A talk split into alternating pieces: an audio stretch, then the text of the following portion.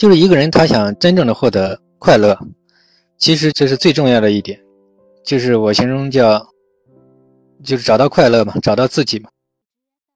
像我记得我当初在迷茫时候，当初就是我发现了这一点的时候，我的体会就是当初心里就像通了电一样，一下子心里就通了，就感觉到就是以前迷茫时期的这么多年的这种心理上的困苦啊。嗯，这种迷惑，一下子彻底就一扫而空，所以我心有体会。嗯，我接着讲这个第十点，就是可以说就是对每一个人都适用。就一个人要想快乐，就是要找到自己，要找到自己的理想，找到自己的梦想，找到自己的激情，找到自己想做的事情，然后慢慢的这个人才能获得快乐，获得这种解脱吧。心境生活的艺术说可以连线吗？主持在吗？我们机构的看心咨询老师，他说的可以连线吗？我不知道这个东西怎么操作。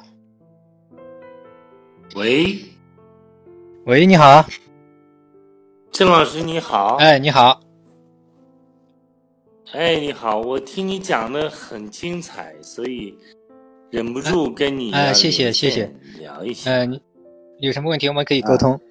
对，啊，呃，我呢是也遇到一些朋友啊，身边的朋友，其实他们遇到了麻烦挺多的，就是，嗯，有的人，呃，会得这个中度的焦虑，也遇到过一些朋友得重度的抑郁啊，然后还有的就夫妻两个同时都。呃，有这方面的疾病，所以我身边的朋友现在越来越多的发现有这样的事情，我也不知道这个哎怎么样去帮助他们呢？我觉得这方面作为普通人来讲的话，太缺乏经验了，所以想听听郑老师的建议。嗯，因为我们做这个专业这种心理咨询十几年了嘛，像你说的这种，我很认可，因为现在生活压力大，这现代社会。很多人就是各种各样的原因都容易导致他焦虑。从我们心理医生的角度来讲，就一个人他出现焦虑啊、出现抑郁啊、出现这种困扰，他背后的原因是不一样的。就相当于身体看病一样，一个人他疼痛，他疼痛，他背后可能有很多种原因导致。所以说，我们一般正式的这种咨询的话，一般要一对一的这种有针对性的帮助他找到他的根本原因。比如有些人可能是因为心理上的原因，啊，这是一种常见的。